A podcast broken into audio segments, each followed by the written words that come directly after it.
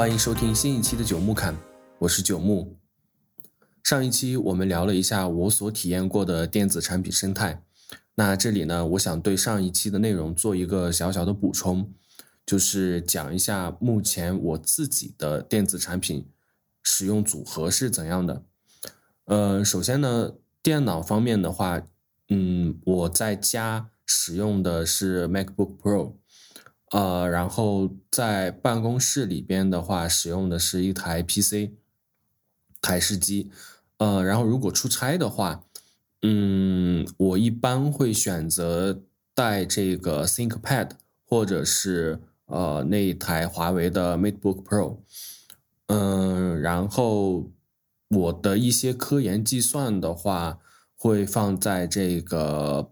嗯，办公室呃也不是办公室吧，就是单位的这个图形工作站上面去做计算，呃，所以电脑大概是这样的一个使用场景，呃，然后手机的话是 iPhone 是主力机，呃，然后备用的是一台这个华为的 Mate 三零，嗯，然后耳机的话，我主要在使用的是 AirPods，偶尔会用一下索尼的那一台啊，就是 XM 三的降噪耳机。嗯，然后我用到的软件服务的话，大概是，呃，可能还是以 Office 三六五系列以及这个 iCloud，呃，Gmail 啊为主啊。然后如果说，比如说 AirDrop、CarPlay 这样也算的话，啊，那可能这一些也是。呃，然后操作系统的话，难免的，主流的这些操作系统都在使用，包括 Windows、macOS 以及呃 Linux。嗯，再然后的话，可能就是 CarPlay、AirDrop 这些呃系统自带的服务了。嗯，大概的我能想到的就是这样的。呃，然后我简单的再描述一下我一天当中从早到晚的这样的一个使用场景吧。首先，因为我是开车上下班嘛，所以这个在通勤上面的话，使用的就是 CarPlay 的这个服务了。嗯，然后在通勤上也主要是在听播客为主。嗯，然后我在家里和呃，比如说本地的一些去其他单位做报告啊，或者是做交流的话，都会使用这个 MacBook Pro，啊，也就是我会随身携带着 MacBook Pro 的。嗯，然后去了办公室以后的话，因为受限于一些工作上要使用的软件啊，包括一些 OA 系统等等。嗯，所以呢，我一般会优先使用这个办公室里配置的这台 PC 的台式机，啊，当然也会在办公室里边使用 MacBook Pro 了。呃，大概的一个场景就是说，如果我要在嗯手机端和电脑端之间传输一些文件或者图片的时候，呃，那因为在用 iPhone 和 PC 之间传递不是特别的方便，那我一般会选择。呃，用 iPhone 先用 Air 通过 AirDrop 传到这个 MacBook Pro 上面，呃，因为我的所有的硬件设备都连在那个一台 NAS 上面嘛，呃，然后通过 NAS 把 MacBook MacBook Pro 上面收收到的这个文件同步到办公室的 PC 上啊，然后在 PC 上再接着对这个文件进行处理，所以大概是这样的一个传递流程。嗯，这个流程看起来有一点复杂哈，但实际的体验来说的话，还算比较快啊。因为 NAS 也是在本地的嘛，所以基本上都是本地的几个服务之间在同步，呃，就也还算比较快了。因为嗯，除非是比如说我这个办公室的 PC 上可能就挂着 QQ 或者微信的话啊，那我可能就直接用手机传了，嗯，所以大概是这样的一个使用场景。啊，然后出差的话，就是去外地的话，为什么会带这个 ThinkPad 呢？呃，可这个这个跟我所在的单位的背景有关哈。呃，就是嗯，怎么讲，在某些会议上吧，呃，可能用 ThinkPad 就是联想的啊，或者是华为的啊，就是国产的这些牌子的笔记本为主吧。然后带着一台这个 MacBook 可能会有一点点的显眼，呃，所以呢，就我一般出差的时候会带着这个 ThinkPad，呃，所以电脑的使用使用场景大概就是这样了，啊，然后手机的话，当然 iPhone 是主力机嘛，那我的平时啊打电话，然后包括浏览社交媒体，啊，包括听歌、听播客，啊，看新闻、打游戏等等，都会在这个 iPhone 上面进行。啊，然后 Mate 三零的话，主要是处理一些啊单位上的一些事情，啊，因为就是其实还是受限于这个单位的这个 OA 系统。那它有一些事情必须是在这台 Mate 三零上面去处理的，那我会在在在备用机上进行处理，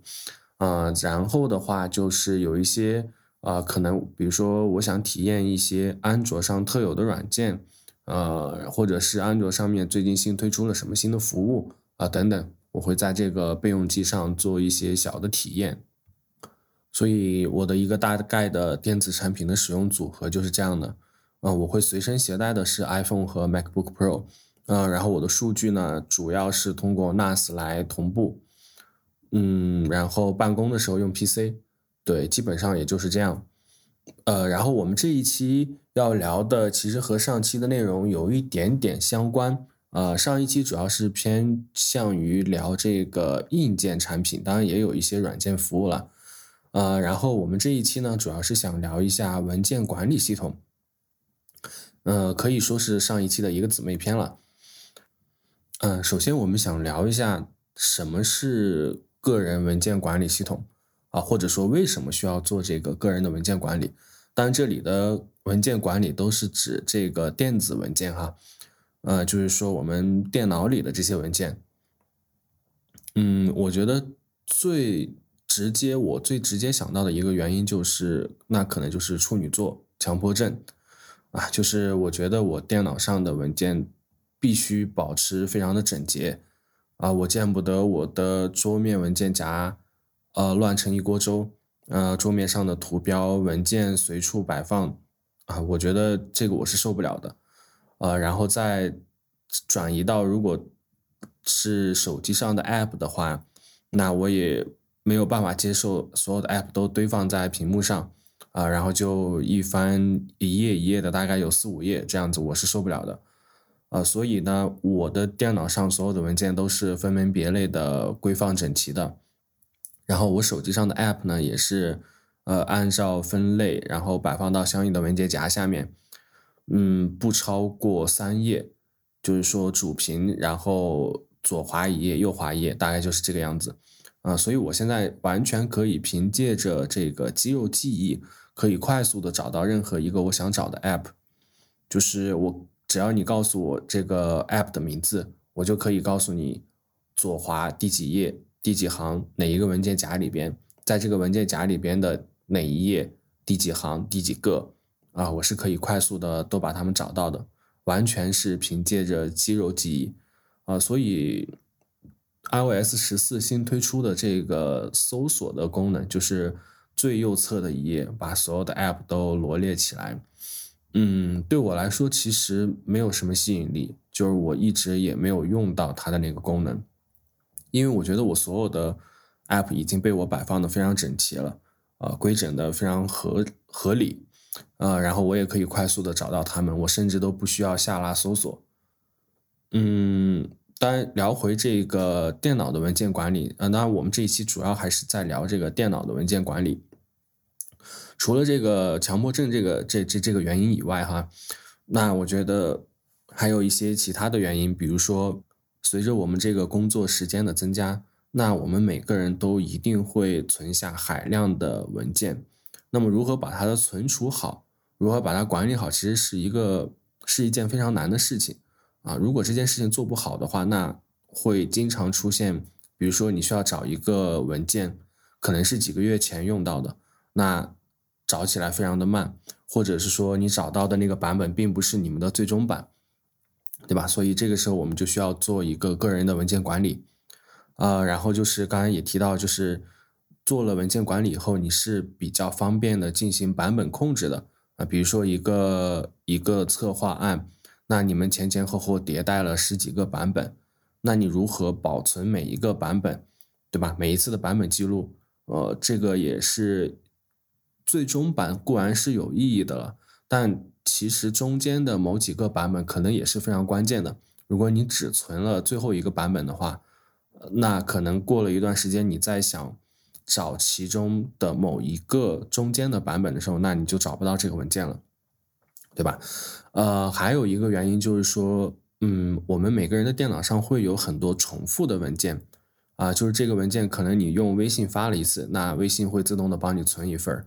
然后你又通过 email 发了一次，那你的 email 的客户端也会帮你存一份儿，啊，等等，所以会。会产生，就是时间久了会产生很多重复的文件。那现在的个人笔记本的存储本来就没有特别的大，因为我们要存的东西很多嘛。相对来说的话，尤其是用苹果笔记本的用户啊，可能觉得那个二百五十六 GB 并不是很够用。每次升级一个大的系统啊，都需要先删除很多的文件。那如果能把这些重复的文件都去除掉的话，也是一个。对我们来说也是一件非常重要的事情嘛，呃，然后最后一个我能想到的原因就是说，如果我们把这些所有的文件材料都有序的规整起来的话，是适合我们在比如说在月底、年底的时候回顾自己过去一段时间做了什么事情啊，非常适合你去做总结啊，然后做改进、做提高，对吧？这样时间久了，你一次一次的迭代的话。呃，是非常有利于你个人知识库的一个沉淀的，也就是说，对你个人的发展，我觉得是非常有意义的一件事情。啊，这以上就是我能想到的一些为什么要做个人文件管理的原因。那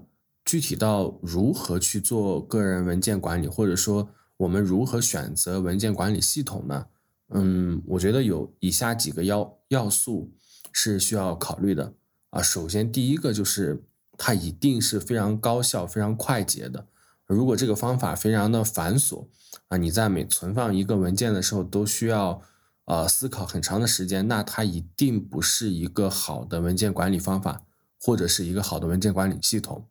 另外，它的这个快捷性还体现在当你需要寻找一份很早之前保存的文件的时候，它也可以很快速的帮你找到，对吧？所以这是第一个我觉得非常重要的点，就是高效快捷。啊，然后第二个点的话就是易于同步。那至少这个需求对我来说是非常重要的。那我也是因为之前很多的这个文件管理方案是不能够同步的，嗯，然后被我舍弃掉了。嗯，其实易于同步也非常好理解了，因为现在我们很多人的设备。硬件设备都不止一台，就像我既要在多台笔记本之间做同步，还需要和单位的 PC 做同步，啊，甚至我还需要它和自己的移动设备做同步。那这样的话，如果这个方案是不能够同步的，或者是说对移动设备是支持起来不是很友好的话，那我觉得可能在当下这个时代，也是会慢慢慢慢被淘汰掉的。呃，然后第三个原嗯要考虑的因素就是，呃，它一定是支持多终端的跨平台的管理啊，不能在某一个操作系统或者是某一种类型的终端上上面是不能用的。呃，然后最后一点的话，也是呃我个人比较看重的一个点，就是它的这个方案一定是非常安全的。呃，因为我们可能会往里存很多的。嗯，重要的文件，那包括可能涉及到一些我们个人隐私的一些数据，呃，以及啊，可能是工作上比较重要的文件等等，这样都要存到这个管理系统里边去。所以这个系统或者说整套方案的话，它一定要考虑这个安全的因素。呃，那以上四点的话，就是我自己在选择文件管理系统时，呃，所考虑的一些点。嗯，然后我。对这个文件管理系统或者是文件管理方案，大概的分了一下类，嗯，同样可能不是非常的严谨哈，呃，但是我觉得可能至少把我能够想象到的一些文件管理系统都包含了进去，啊，首先最常用的也是最常见的，呃，也可能是大部分人没有意识、无意识的在用的一个，就是系统级的。操作系统自带的这个文件管理系统，那对于 Windows 而言的话，就是它的资源管理器，对吧？就是我们大家非常非常常见的这个文件夹的模式。好，我要存一个什么数据、什么文件，我先新建一个文件夹，然后把这个文件丢进去，对吧？或者是在文件夹里边再新建文件夹等等这样的一个方式。呃，然后 Mac OS 的话跟这个 Windows 的有点像，非常的接近啊。它在这个基础上又引用呃又引入了这个标签。就是它在那个 Finder 里边是有标签的，呃，但是大概的意思是差不多的，啊，我把这一类叫做系统级的这个文件管理系统，啊，然后第二类的话就是呃硬件级的，就是会专门买一个硬件设备来做这件事儿，呃，也最常见的也就是我之前提了很多次的 NAS，对吧？我用的是群晖的 NAS。啊，并且我在家里和办公室里各放置了一台，啊，这样的话就方便我，不管是在家里还是在办公室，都可以做到使用本地的网络来同步。就这样的话，同步起来非常快啊。然后这两台 NAS 之间在互相的做同步，同时呢，两台 NAS 也实现了这个异地的。呃，备份嘛，啊，万一某一个地方的机器出现了问题，也不会影响到我的数据的安全。那硬件除了买 NAS 以外呢，啊，其实最古老的一个方法就是用这个移动硬盘或者是 U 盘，把我们的一些最最最重要的数据放到这个上面啊。很多人其实都有这样的一个 U 盘。嗯，这个方法虽然被很多人采用，尤其是一些嗯比较年长的人，可能会喜欢把他们重要的数据放在一个 U 盘里啊，然后平时就小心翼翼的携带着，或者是把这个 U 盘藏到某一个地方。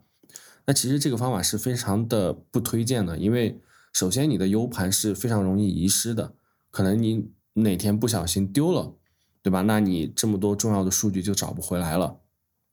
二一个是，呃，U 盘它是有使用寿命的，嗯，那它可能，尤其是如果你用的 U 盘质量不是特别好的话，那可能在使用了多少次以后，这个 U 盘就报废了，那里边的数据同样也就丢失了，对吧？然后还有一种可能就是说，比如说你的这个 U 盘拿去，而且很多人都是这样用的，就是存有它重要数据的 U 盘。经常去拿到打印店里去打印材料啊，或者什么也是用这个 U 盘，然后在打印店这种公公共的计算机上又有很多病毒，那有时候你某一次打印完了以后，你的这个 U 盘就感染了病毒，然后里边的数据啊或者被加密了，或者是部分的文件打不开了等等，出现这样的情况啊，这个是非常常见的，所以呃极力不推荐大家这样去做。用移动硬盘还相对好一点，呃，但是也没有好到哪里去。嗯，这里说起这个用移动硬盘和 U 盘的这个方法，我想到我之前在读本科的时候，呃，那个年代可能还没有现在这么选择性这么多。嗯，然后我当时做了一件事儿，就是我在 U 盘里装了一个便携式的卡里的操作系统。嗯，这个操作系统大家可以。呃，可能不是这个专业的同学都没有听说过，它是一个基于 Linux 上面的操作系统，然后它在这个系统里边定制了很多呃网络安全专业需要用到的工具，呃去做渗透测试用的。那我当时就是在自己的 U 盘里装了一个这样的便携式的操作系统，呃，然后我就可以，当我去到一个陌生的。网络环境里边的时候啊，我就可以用这个 U 盘插到随便一台电脑上啊，接入这个网络，嗯，然后去实践一些啊当时学到的一些网络安全知识吧。那大概是有这么一段趣闻的。呃，然后第三种硬件级的话，就是很多这个相当于是一个 NAS 的简易版，嗯，就是在家里装一台软路由。嗯，然后在软路由上接一个移动硬盘，以这种方式来实现呃文文件管理或者说文件同步，这个也不失为一种比较廉价的实现方式了啊。我觉得至少要比用一块 U 盘或者是一块移动硬盘要好得多。嗯，然后第三大类的话就是基于软件来实现这个个人文件的管理。呃，这一类的话也是五花八门、选择最多的一类。呃，比如说常见的有用，目前比较流行的可能有用 Notion，呃，用 Roam，或者是用这个比较传统的有 MyBase 啊，或者一些呃 Wiki，嗯，甚至我之前还用过论坛，呃，其实我觉得也是一个非常好的方式，啊，这些都是软件级的一个实现。呃，最后一类的话，我把它叫做云服务级的，啊，就是大家熟知的这些网盘了，百度网盘啊，Google 啊，OneDrive 啊，啊，坚果云啊，呃，iCloud 啊等等哈，呃，当然也有一些技术相关的同学可能会通过自建 VPS 上面搭一个云服务器来实现这个网盘的功能，啊，这也是一种方式了。呃，所以大概的，我把个人文件管理系统就分为系统级、硬件级、软件级、云服务级这样的四类。嗯，跟上一期提到的这个电子产品的使用有些相似。我个人觉得没有某一类的个人文件管理系统是完美的，就是至少对于我而言的话，使用下来一定是需要互相配合着、组合着使用，才能满足嗯我所有的需求。啊，所以我下面就，呃，大概的介绍一下我自己的个人文件管理系统，呃，是怎么来搭配的，以及我为什么要这样选择。啊，首先，我觉得我整个文件管理系统的基础还是在使用文件夹的管理方式。嗯，刚才有提到说我最开始是用论坛的方式来管理我个人的文件的。嗯，其实我觉得这个方法真的非常不错，嗯，但是它最致命的缺点就是不是很方便去同步。嗯，具体怎么管、怎么用论坛呢？我当时是有一个这个呃简易版的 PHP 的环境啊，相当于是我可以把它放在 U 盘上，是一个便携式的。嗯，然后双击这个脚本的话，它就可以在你的 Windows 服 Windows 电脑上。呃，快速的搭建一个呃这个 Web 服务，然后你就相当于有一个自己本地的 local host 这样的一个论坛啊，然后这个当然这个论坛也就你一个人在使用了，呃，但是你可以给它创建不同的客户啊，不同的用户啊，给予他不同的权限啊，这样你方便你在不同时候，比如说你给别人做演示的时候。或者是别人有人在使用你电脑的时候，那你可以登录一个低权限的用户啊。你自己使用的时候，你可以使用管理员的账户来登录。嗯，然后这个论坛的话，它可以以事件或者是以项目为这个索引，然后给每一个项目嗯增加一个帖子，这样它会以时间线的方式保留你整个这个项目的跟进的进度。对吧？比如说你最近的呃一个进度，然后写了什么材料，或者是说有什么接下来有什么待办的事项等等，你都可以以发帖的方式啊，不停的跟帖跟帖跟到这一个帖子下面。嗯，然后你在事后的话啊，过了几个月，你需要复盘整个帖呃整个这个项目的时候啊，你也可以这个以帖子这个时间线的顺序从头到尾的去读。而且论坛的话，它也有一个好处，就是便于搜索嘛，因为所有的数据都是存在数据库里的，以自然的方式存储啊，也是便于搜索啊。所以就目前而言的话，其实我能，我觉得这个论坛的方式是依旧是一个不错的选择。如果你没有那么多的设备的话，呃，但是这个方案有一个最大的缺点，就是如果我要需要在很多设备上做同步的话，就不是很方便。虽然我可以把它放在 U 盘里，但是，嗯，首先它的那个脚本在呃非 Windows 的系统上面不是很好用，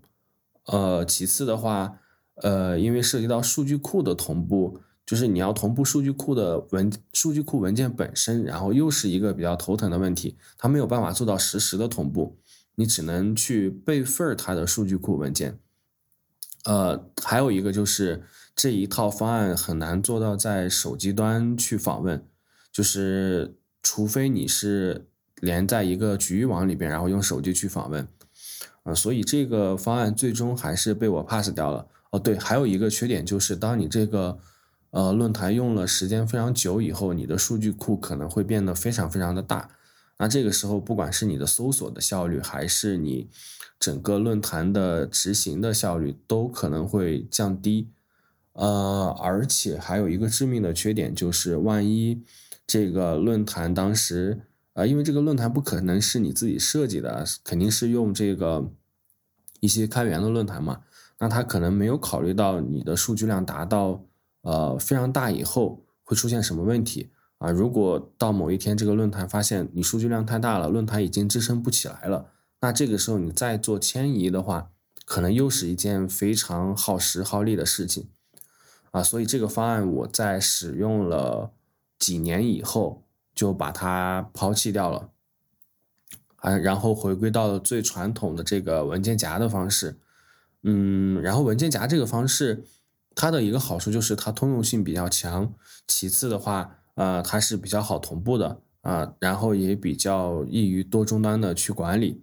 啊，所以呢，我现在在我的我在我的电脑上，我首先会有一块专门的硬盘，呃，来存储我的这些数据的啊，就这个硬盘上不会安装应用程序，也不会有一些乱七八糟的这些呃软件等等。嗯，然后这个硬盘下面的话，会按照不同的功能，会有几个大类啊，比如说论文，比如说项目啊，专利，然后涉及到的这个经费，呃，还有比如说我个人的一些博客、播客的这样的原数据，嗯，然后最后一类就是这个啊，我个人的一些比较重要的数，嗯，数字文件吧。比如说一些什么重要证件的扫描件啊等等，嗯，大概就是这么几个大类，啊，然后在每个大类下面呢又分为不同的小类，呃，然后每个小类别的下边大概只有三层嘛，每个小类别的下面是按照日期以及序号的顺序来命名排列的，嗯，大概就是三个层级，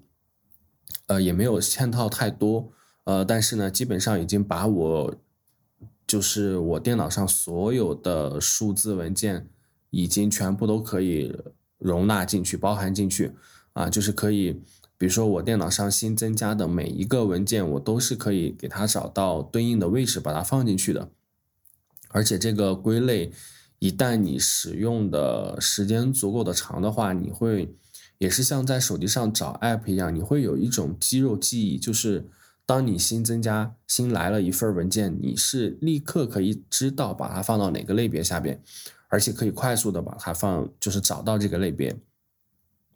嗯，然后至于说我要用一份文件的时候，首先因为我是分门别类的放着，那最笨的办法就是我按照这个文件夹的层级一级一级的跳进去找。呃，除了这个方法以外的话。啊，然后我现在在用的是一个叫 Listory 的这样的一个软件，啊，我觉得这个软件真的是呃一款神器。啊，它是 Windows 上面的一款软件，呃，最以前的话我在用的是一个叫 Everything 的一个软件，也是非常小巧。啊，然后用来搜索，啊，后来发现这个 Listory 比 Everything 我觉得还是要好用的，呃，它但我最常用的，当然它功能很多了，它也可以做这个浏览器，就是网页端的。比如说 Google 搜索、百度搜索这些都可以，呃，但是我个人最常用的一个功能就是，啊，敲击两下 Control 键啊，然后它就弹出一个框来，啊，有点像这个呃 Mac 上面自带的那个搜索框在屏幕中间，嗯，然后你就在搜索框里输入你想找的这个文件的名字，或者是文件夹的名字。呃，它它你不需要把它全部都，就是你可能比如说一个文件你记不得它完整的文件名了，那你是可以只输入这个文件当中的文件名当中的某一个词或者某几个字，而如果是不连续的话，你用空格把它隔开，然后它就可以自动的把这个文件或者文件夹给你列出来啊，然后你用键盘选择就可以了。所以这个过程整个过程你是不需要动用鼠标的。呃，在键盘上就可以完成，而且它搜索的速度也是非常的快。呃，然后这个软件还有另外一个我觉得特别好用的功能，就是啊，这也是我抛弃 everything 的原因，就是你比如说你你要另存为一个文件，它不是在 Windows 上面会弹一个框出来让你选择存到哪里嘛？啊，或者是比如说你要上传一个什么文件，它也是会弹一个框出来。那以前呢，弹出来的这个框，它要不就是在你系统默认的一个位置上，比如说就在我的电脑，对吧？就在这个最开始的根目录上面。然后你要选一个文件的话，你要一级一级的跳进去，或者呢，它弹出来的这个页面停留在你上一次使用这个页面的那个那一层级啊，比如比如说你上一次从这个播客这个文件夹下面上传了一个呃一份文件一份音频文件，好，那然后你等一会儿，比如说你要在呃办公的这个系统上面上传一份你的工作日志。那你这个时候点上传的话，它弹出来的那个框可能还是在上一次那个播客的那个层级上。那用了这个 Listory 有一个好处就是，这个时候你只需要弹出这个呃上传的这个文件框的对话框的时候，同样敲击两下 Control 键，呃，然后它再输入你想要找的那个文件夹，它会自动的跳转到那个文件夹里面去。然后你再选择你要上传的文件，点击上传就可以了。哇，这个过程我觉得真的是非常的好用，非常的贴心，可以极大的提高你的工作效率。嗯，然后一个用文件夹管理的原因，就是因为我现在所有的文件数据全部都是在用 NAS 同步嘛，那文件夹的方式就可以做到通过 NAS 把每一份文件。精确的、实时的做到同步到我的 NAS 上面去，也就是说，我所有的终端，包括我的手机在内，我所有的呃笔记本电脑、所有的 PC 都会实时的同步我的每一次改动。比如说，我在一个 Word 里边，我的每一次保存，它都会实时的通过 NAS 同步到各各个终端上面去，并且啊，由于 NAS 它自带这个版本控制嘛。那我也可以随时的找到我之前的任意的一个版本，啊，所以这个防这个我觉得是对我而言的话，我觉得是非常非常好用的。呃，除了这个用文件夹以外，嗯，还有一些数据，当然还有一些数据肯定是，嗯，没有那么容易的把它放到一个文件夹里边去，啊，比方说邮件，所以呢，我觉得，嗯，我是经常在用邮件了。啊，所以在邮箱对我来说也是一个存储数据的地方，嗯，但是我也没有办法把邮箱里的邮件或者是啊附件全部都保存到一个文件夹里边去，啊，所以这一块的话，就是前面我也有提到，我没有办法使用某一种方式来管理我的个人文件，一定是许许多种这个方式互相组合着在用的，所以呢，我个人的这个文件管理系统。除了文件夹以外，用到的第二种方式就是邮件。嗯，我的所有的邮件都是统一在这个 Gmail 的呃邮箱里边的。就是我会用，我有很多个邮箱了，因为考虑到国情嘛，一定会有一个 QQ 邮箱。呃，我没有用幺六三的邮箱，没有用网易的。呃，会有一那个单位的邮箱啊，会有以前学校的邮箱等等，会有许多个邮箱。然后。我是把所有的邮件全部都用 Gmail 来托管、来接收、收取的，所以呢，理论上讲，我所有的不管是哪个邮箱的收到的邮件，全部都会在 Gmail 的收件箱里看到。嗯，这样有一个什么好处？就是我为什么要放在 Gmail 上面呢？嗯，最开始其实我是反过来的，就是呃，考虑到这个在国内访问速度的原因嘛。我会把所有的邮件全部都用这个 QQ 邮箱来来收取，啊，但是我后面发现有一个原因，就是 QQ 邮箱它的搜索功能做的特别的差，就是虽然当下我访问起来可能比较快，但是隔了一段时间，当我想搜索以前的某一封邮件的时候，而我又不太记得这个邮件里边的确切的某一个关键词，我只能模糊搜索，那这样的话，QQ 邮箱大概率是搜不到这封邮件的。而 Gmail 的话就做的非常的棒，当然你需要用它的这个外部端了，你需要浏览器登录，然后去搜索的话非常的快速，任何可能是很久很久之前的邮件你都可以搜得到。所以呢，后来我就把我所有的邮件全部都用 Gmail 来托管了。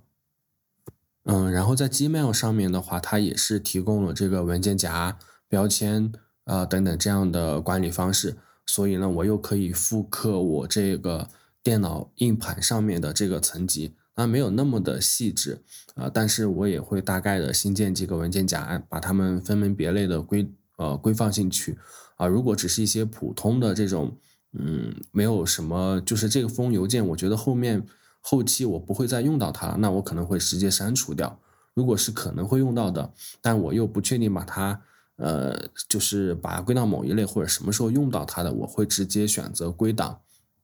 啊。如果它是呃类别很明确的，那我就把它放到我新建的某一类文件夹下面啊。如果是一些通知类的，比如说账单啊等等的，那我会自动的新建一些规则，呃，在我看完以后，它自动的就把它移到对应的文件夹下面，呃，所以我邮箱的收件箱。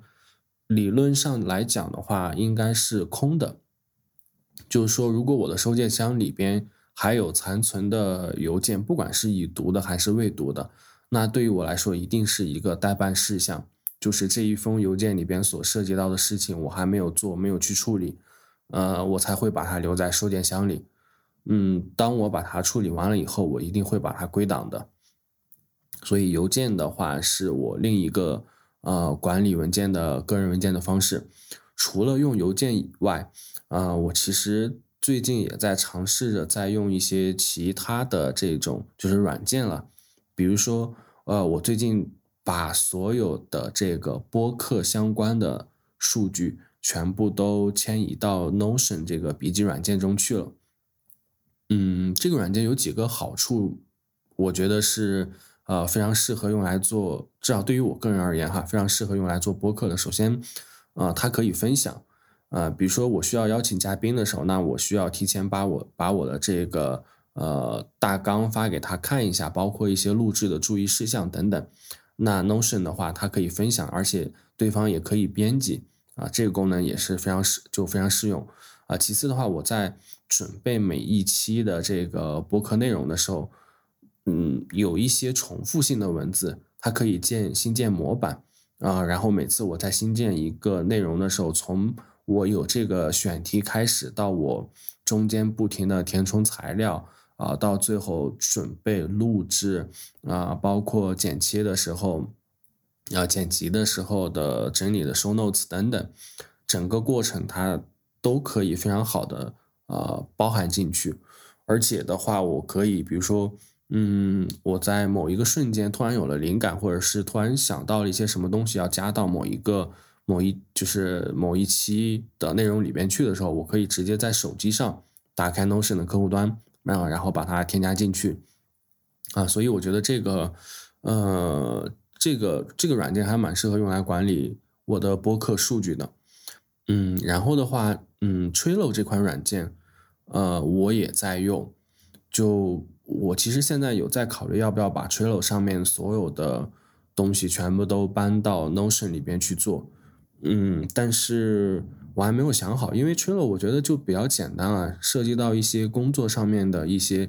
日程管理或者是进度管理，我都喜欢直接在就 PC 的浏览器，我经常有一个屏幕，可能就只放 Trello 的这个页面，然后我把。方便我随时跟进这个每一个项目的进度，嗯，但是我还没有想好要不要把 Trello 全部都搬移到 Notion 上面，因为我觉得 Notion 做的有一虽然功能很强大，但是另一个角度而言的话，就是有一些臃肿，呃，就是所以如果我担心把太多的功能都放到它那个里面去的话，后期使用起来可能会嗯没有那么的便捷，但这个我还在考虑了。呃，然后我的所有的论文的数据，就是我在读的论文，包括我已读的，还有我准备读的，啊，论文的这个 PDF 的整理，我全部都放在了 Zotero 这个软件上面。嗯，然后这个软件也是非常神奇的一款软件，就是它对于它如何配置使用的话，呃，这里就不展开来赘述了，就是大家可以感兴趣的可以去网上搜一下。哦，还是有蛮多它的这个教程的，呃，大概实现的一个最终效果就是我所有的 PDF 软件，呃，可以直接拖到这个 Zotero 里边，啊，或者是通过浏览器插件，在浏览器上我读到的时候，读到一篇文章，通过它的插件来保存到这个 Zotero 里边，啊，然后它也提供和自己的网盘或者是它自己的云服务，把你的这些数据全部都同步起来，嗯，这样的话我就可以在我的平板上面，我的各个。PC 上面，啊，都统一的、同步的看到我对这个论文的批注，或者是我呃收集的这个论文，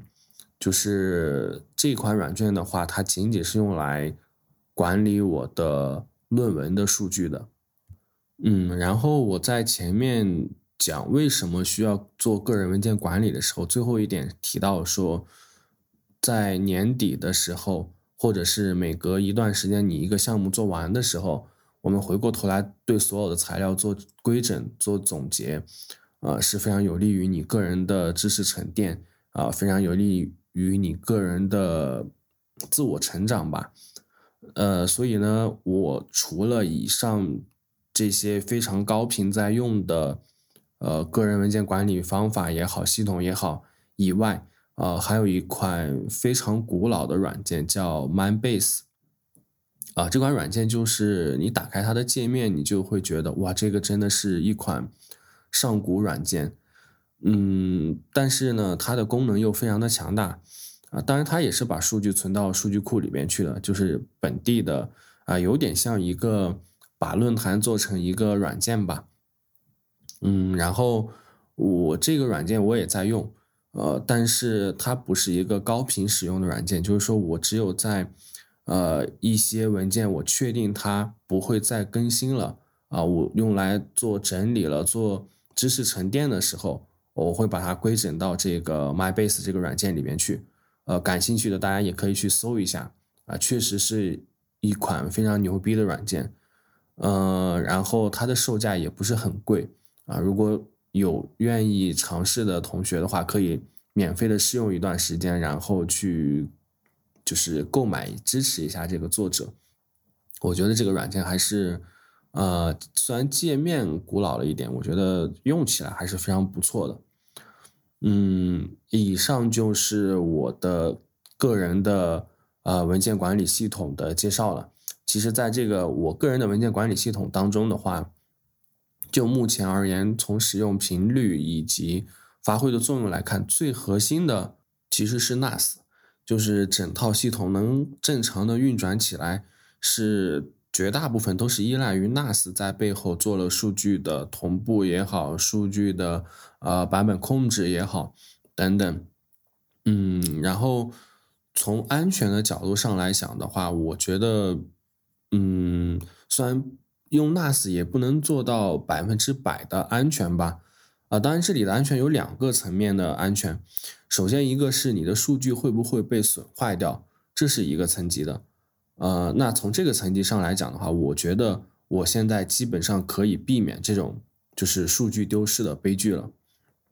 啊，因为我当时在读博期间其实是有遇到这样的一个情况的。啊，就是我的师兄他做了很久的一个实验。然后，然后他的所有的实验数据都是存在这个桌面上的一个文件夹里边的，嗯，然后有一天他在整理这个文件夹的时候，整理桌面的时候，就不小心把这个文件夹给删掉了，呃，然后等他事后再去，就是突然有一天他在要用到又又需要更新这个项目的数据的时候，他会发现哇，这个文件夹之前桌面上的那个被删掉了，然后那个竟然是他唯一的一份数据存储。呃，也就是说，之前他所有的研究的实验数据全部都丢失了，所以我觉得我现在的这种文件管理方式，呃，基本上已经可以避免这种悲剧了。呃，因为我首先在每一个终端设备上都有一份我的数据，啊，其次我有两台 NAS，然后在每台 NAS 上也都有这个数据，包括它的呃每一个版本。不同的版本也都有保留啊，所以从这个角度上而言的话，我应该可以避免这种悲剧。呃，然后呢，就是呃，还有一种情况就是你的硬盘坏掉了，呃，这个我还真是遇到过。呃，因为我之前家里的那一台 NAS 的话是两盘位的，就是可以插两块硬盘。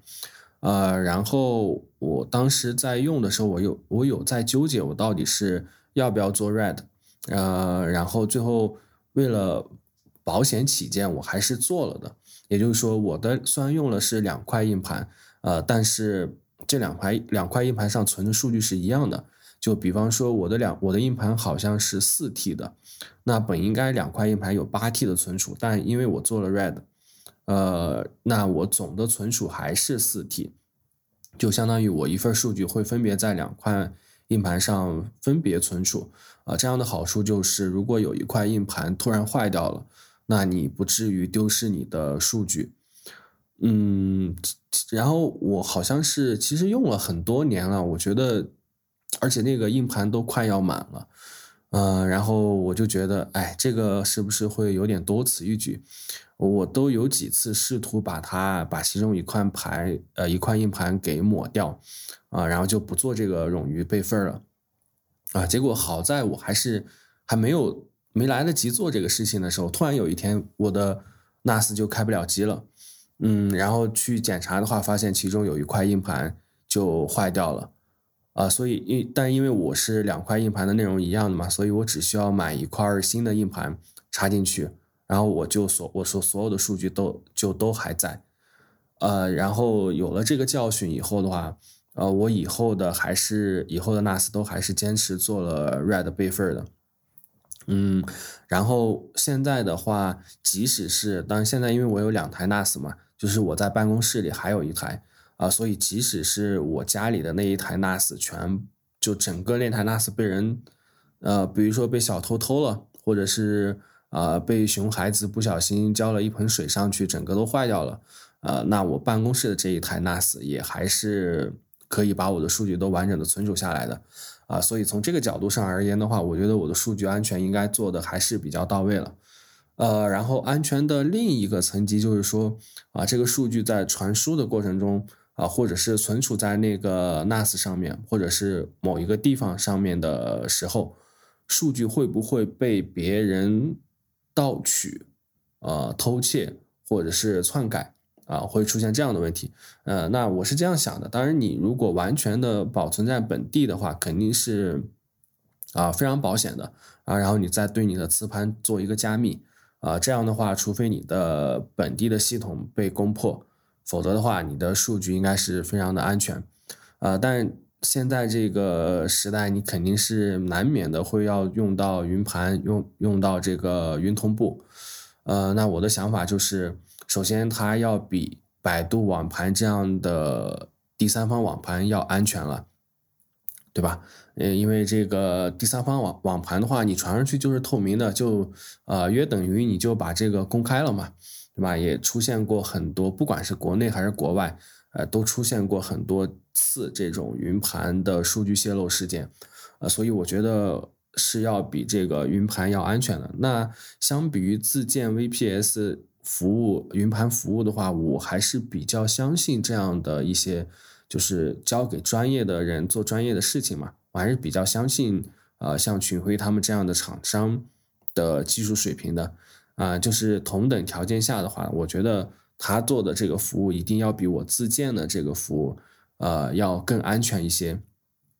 当然，如果说我个人的那些数据里边非常重要的隐私数据，呃，或者是文件的话，啊，你可以选择不同步，就只放在本地，这是一种方式；或者是你可以选择加密以后再同步。啊，那密钥的话，你当然就不要也也放在这个文件系统里边去同步了，你就自己把它记好，记在你的脑子里。啊，这样即使是你的数据在传输的过程中被别人窃取了，那他还需要破解你的密码才能看到你的数据。呃，对吧？所以这也是一个双重保险吧。所以整个我现在在用的这一套方案的话，从安全的角度上来考虑，嗯，我觉得还算说得过去吧。嗯，当然最后我要强调一点，就是说我的整套的个人文件管理方案，其实还是主要在围绕着一些呃体积比较小的琐碎的文件啊，但是这些文件呢，内容里边的内容又比较重要的话。呃，比较适合用我的整套这个个人文件管理系统来进行管理。对于有些，比如说体积比较大的，而且这个文件啊，其实就类似于比如说电影吧，呃，电影啊、歌曲啊这样的文件，就是你可以从网上下载到的，呃，也不是仅仅是你个人仅有一份的，嗯，然后它这个文件数量可能不是很多，但每一个数每一个文件的体积都很大的，那我觉得可能没有必要用这么复杂的方式去管理，可能那。你就找一块移动硬盘，就把它存在那里就好了，呃，或者说你就直接下载到家里的这个 NAS 上面去啊，然后也不需要就放就存在 NAS 上面就好了，也不需要和这个这么多的终端去进行实时的同步啊啊什么的，呃，对，所以以上就是我的个人文件管理系统的介绍以及啊为什么这么做的一些理由了，呃，也。这也就是本期播客的全部内容了。你可以在苹果自带的播客客户端、小宇宙客户端、网易云音乐客户端和或者其他任意的泛用型播客客户端当中搜索“九木侃”收听本节目。如果你喜欢这档节目，那非常欢迎大家在以上提到的平台中给出五星好评和留言，同时别忘了把它分享给你的朋友。当然，你也可以用邮件的方式发送反馈，邮件地址是 hi at 九木 talk dot com。虽然我们的播客内容完全免费，但是维护这个播客托管服务需要持续投入时间和金钱，所以如果你恰巧财力雄厚，欢迎通过爱发电向我们捐赠。你的捐赠可以帮助主播进行更加可持续的创作。OK，最后感谢大家的收听，我们下期再见，拜拜。